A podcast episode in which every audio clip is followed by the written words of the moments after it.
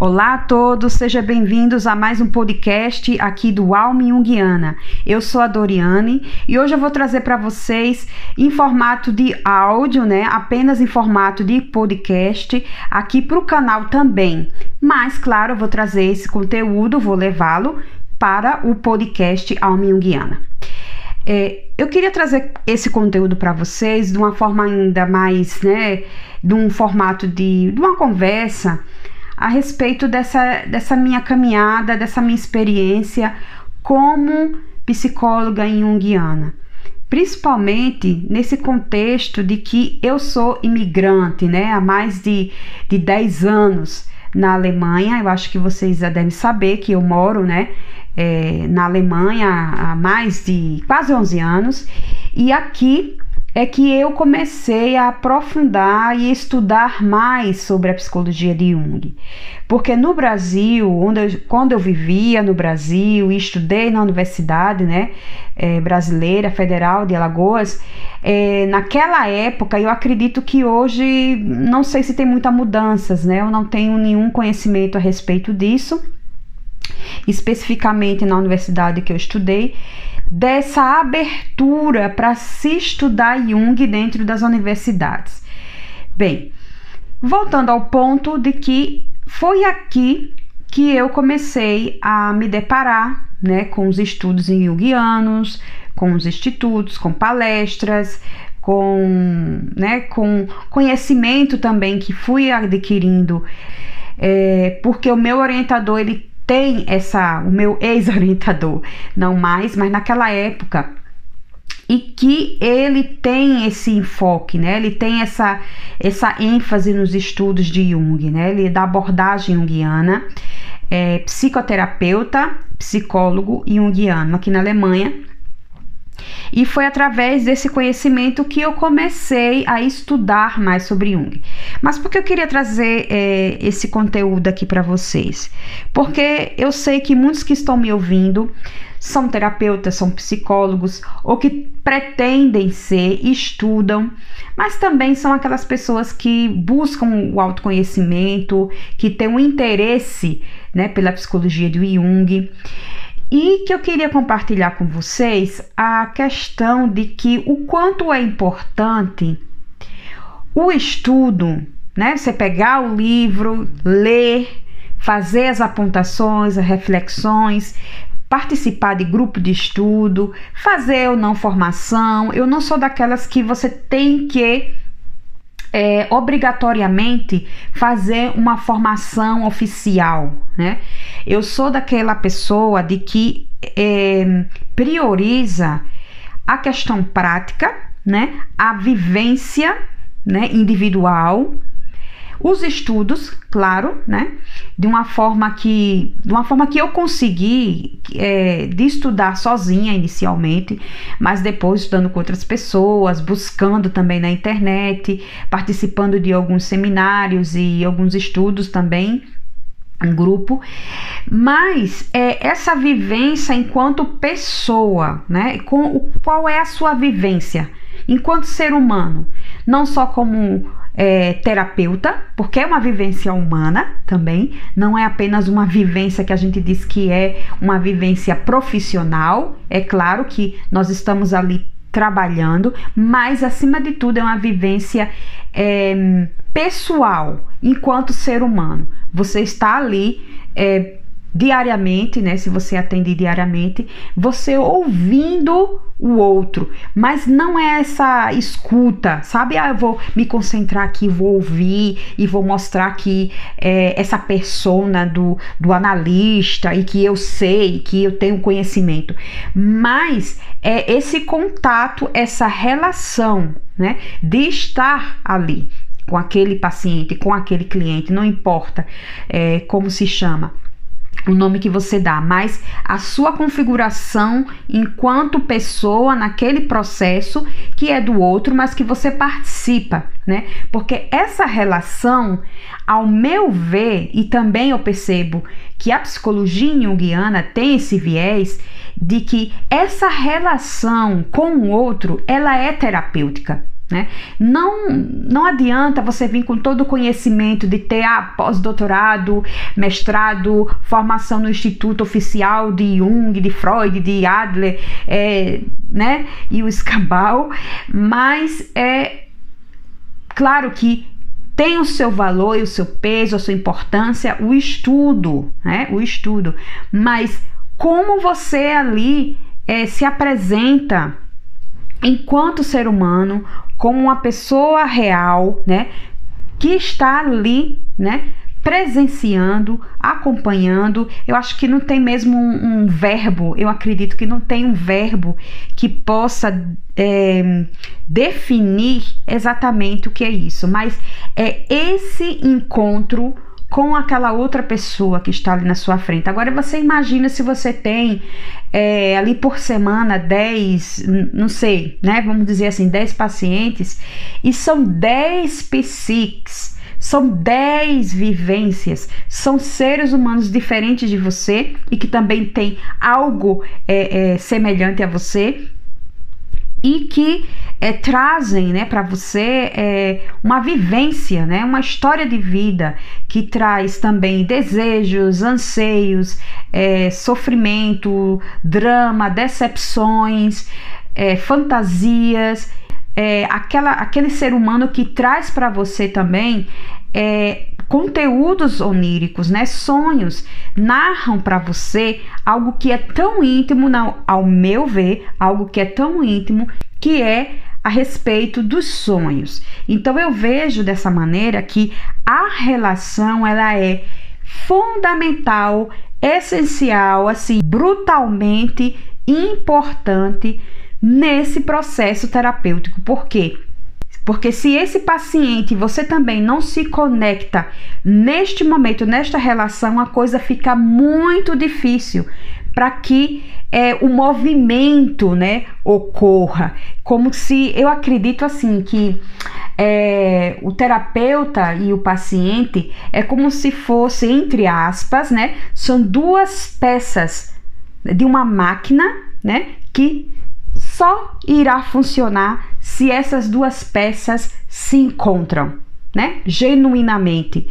E ali começa a dar o, o primeiros passos né? e a coisa começa a fluir, né? É claro que o processo é, é muito importante, é um processo que é do paciente, mas que você também é, você não está numa posição neutra. Né? Eu acho muito difícil isso. Eu não consigo é, entender muito né, essa dinâmica de o, o, terapeuta ele fica fora do processo, ele é neutro, é, ele não olha para o paciente, é, sabe? Para mim, dentro da minha constituição psíquica, psicológica, eu preciso também ter esse contato com o paciente para que a coisa também, né, intuitivamente, criativamente, dentro de mim flua para com esse paciente, esse indivíduo que está na minha frente, né? Porque é tudo muito sensível.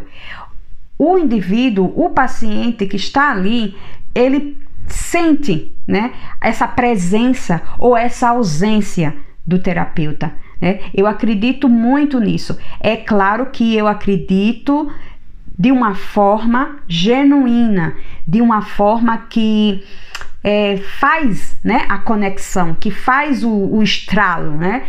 Como eu disse a vocês anteriormente, é dessas duas, entre aspas, peças que elas se encontram e que fazem com que o movimento ocorra, né?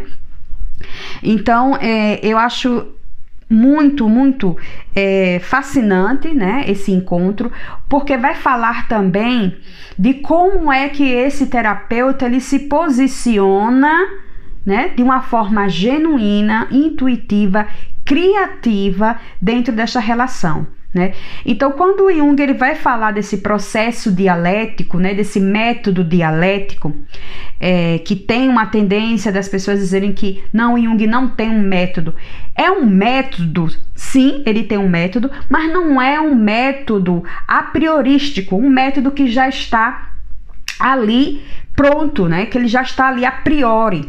É um método que nem o terapeuta e nem o paciente eles vão saber da, daquele resultado, da, da, do que vai surgir né, desse encontro. A priori, eles não têm como saber. É um método que leva em consideração esse encontro, essa relação, e de que é, é, é esse encontro de, né, de duas instâncias, que é esse terapeuta e esse, é, é, esse paciente, esse analisando. Nesse encontro dessas duas psiques, né, vai haver algo que brota dali, né, daquele encontro, algo que é novo e que contribui para, é, sabe, dar aquele impacto. É como se fosse assim: vamos dar esse é, encaixe para que a, o movimento ocorra e que o paciente saia desse estado né, de estagnação, em que o indivíduo se sente é, aprisionado, né? Ele não consegue andar nem para frente nem para trás, começa a andar em círculos na vida, nos dramas, no sofrimento, na história de vida dele e ele não consegue progredir. Mas justamente nesse encontro com o terapeuta, e não é um terapeuta aquele que é aleatório, mas é aquele terapeuta que é, faz esse, esse, sabe, esse movimento de encontro com o seu paciente, né? E que ele possibilita de uma forma genuína, não é algo que é, é sabe, é, vamos dizer assim, planejado, não há um, um, uma estrutura é, que é ali. É, não é algo que vamos usar as ferramentas, estruturas, as, as as tarefas, é esse caminho que tem que seguir. Não, porque a gente está lidando com uma psicologia que leva em consideração o inconsciente, né? É de ouvir esse inconsciente para que essa consciência ela comece a fazer esse link, essa, é, fazer essa ponte com o inconsciente e dali, né? Surge o, o, movimento para frente, né? O, o, movimento de, de sair, né? Daquele estado de estagnação, como eu falei anteriormente. Então, é o encontro, é um método, sim, mas não é um método que já está pronto. Você já leva lá, tá? A quem vai seguir por esse caminho e que vai dar o resultado X, porque não é, porque não é um método que vai ser reaplicado, que vai dar certo daquela mesma forma para todos os pacientes. Não, é um método porque não é uma coisa solta, você tem. É, vamos dizer assim, certos parâmetros para você entender de que o que é importante nesse processo, né? Que é esses dois indivíduos, esse encontro, essa relação terapêutica, né? É, que, como se diz, dialético, né? Que é esse encontro desses dois mundos e que dali vai surgir algo novo. E esse algo novo é em prol da psique, né? Da saúde psíquica daquele paciente, porque aí é essa relação que está levando em consideração o indivíduo como todo e não como ah, só um processo consciente. Vamos aqui só vamos colocar técnicas, estruturas, ferramentas para trabalhar com o paciente apenas em respostas é, ali a nível da consciência.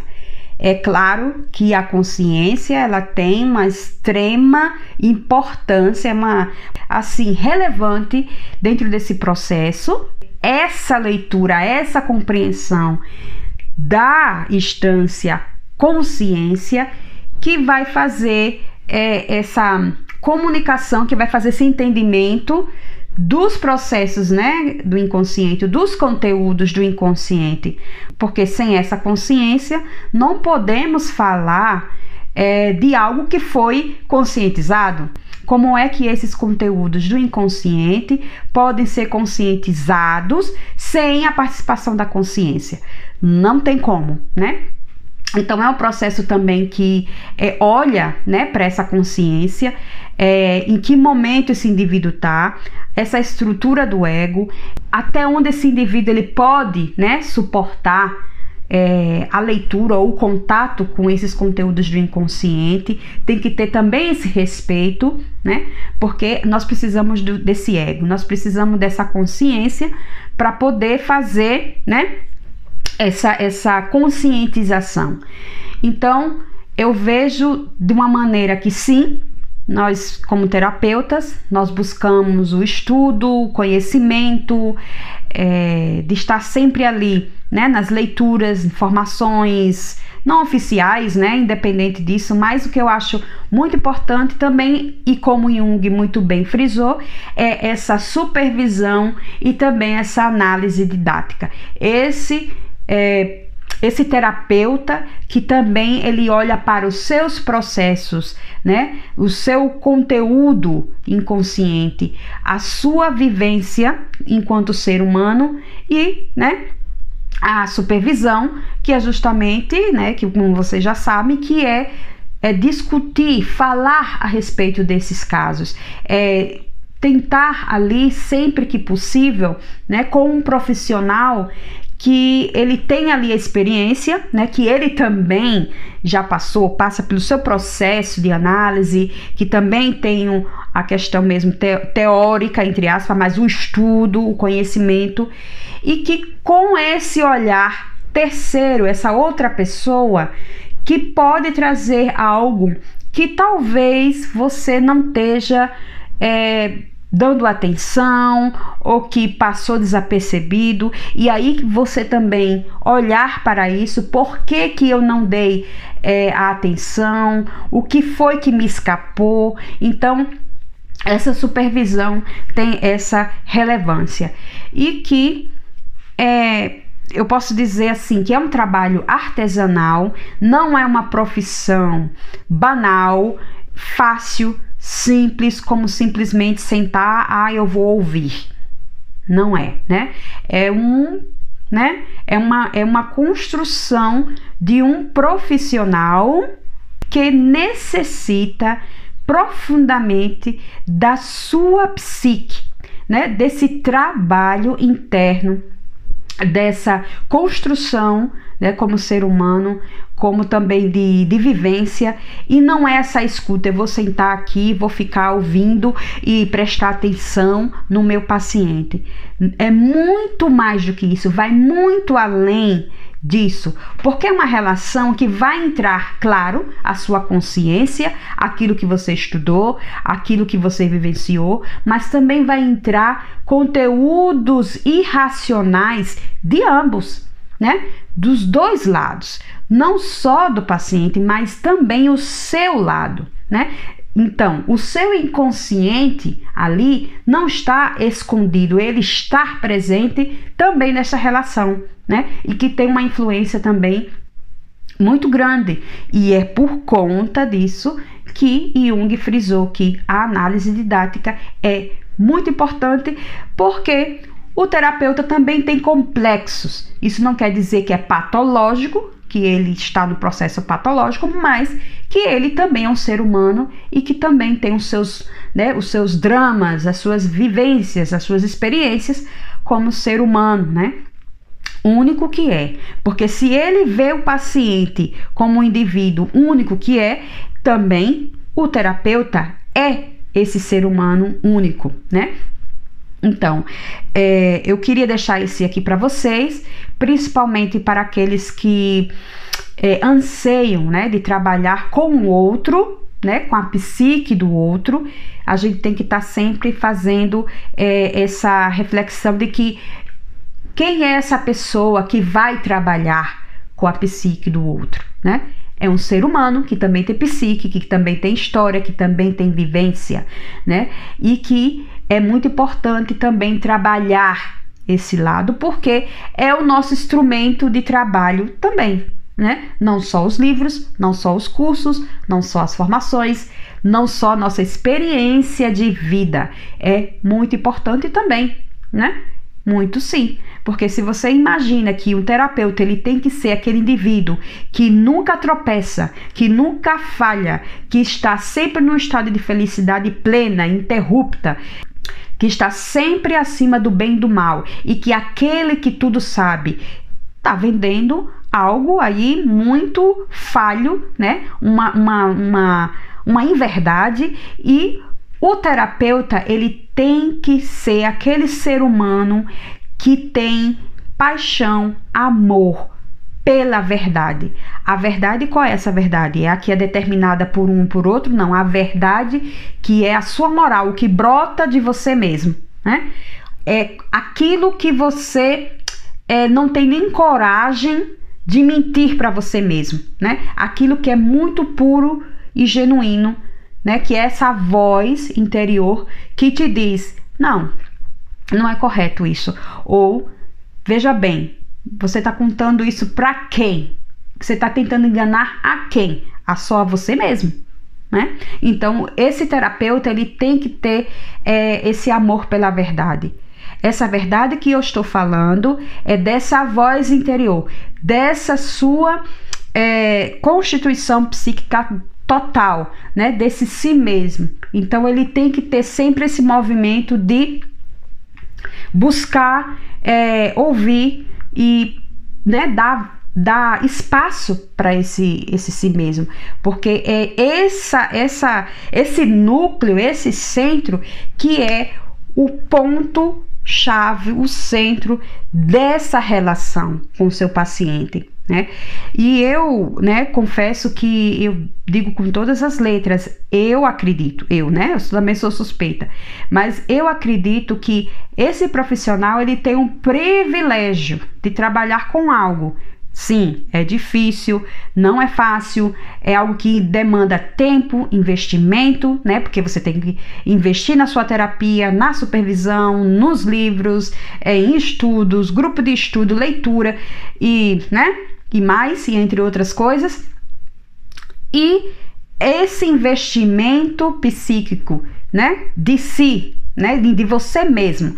Então, é uma profissão que ao mesmo tempo você tem essa, vamos dizer, entre aspas, né, com muitas aspas, esse instrumento, esse instrumento de trabalho que é a sua psique, né, que é que quanto mais você, né, tem essa essa busca de, de desse autoconhecimento, vai ser benéfico, vai ser positivo para você, claro, para sua vida, né, enquanto ser humano, mas também para aqueles que você é, demanda o seu tempo, né, a sua dedicação, a energia psíquica para acompanhar o processo né, psicológico de outro ser humano. Então, veja, é algo que você trabalha também para o outro, mas você ganha muito com isso. Não é só é, os honorários, né? Mas é o desenvolvimento, porque é uma profissão que, vamos dizer assim, para ter uma clareza, né? Então, se você diz assim, é, um profissional, um personal training, quanto mais ele trabalha, ele tem esse trabalho com o corpo, né? Vamos fazer essa comparação, essa analogia. É, que também é bom para a saúde, para a saúde física, claro, que a gente sabe que também para saúde, né, é, é emocional esse trabalho, né, esse cuidado com, com o corpo, com a atividade física, com, né, com anatomia, com o movimento, com a saúde, mas que é bom para o seu cliente e que também é bom para você. Então, é a sua ferramenta de trabalho, né? Então, o personal trainer, ele tem um corpo, é a ferramenta de trabalho dele. E que ele se beneficia né, com esse com esse trabalho. Ele não dá apenas para o seu cliente, mas ele também leva muito para si, né? Então é fazendo uma comparação. São poucas, eu acredito, né? É, essas profissões, mas colocando, né, mais, é, mais especificamente o trabalho com a saúde mental, o psicológico, né? É, esse, essa profissão, eu acho assim, na minha opinião, é um privilégio, né? Um privilégio. E para finalizar aqui o nosso bate-papo, é, eu coloquei algo parecido, eu acho que foi alguma apostagem, acho que há pouco tempo, há poucos dias, que foi falando sobre isso, né? E para a gente poder finalizar, é, essa minha essa essa minha vivência, né?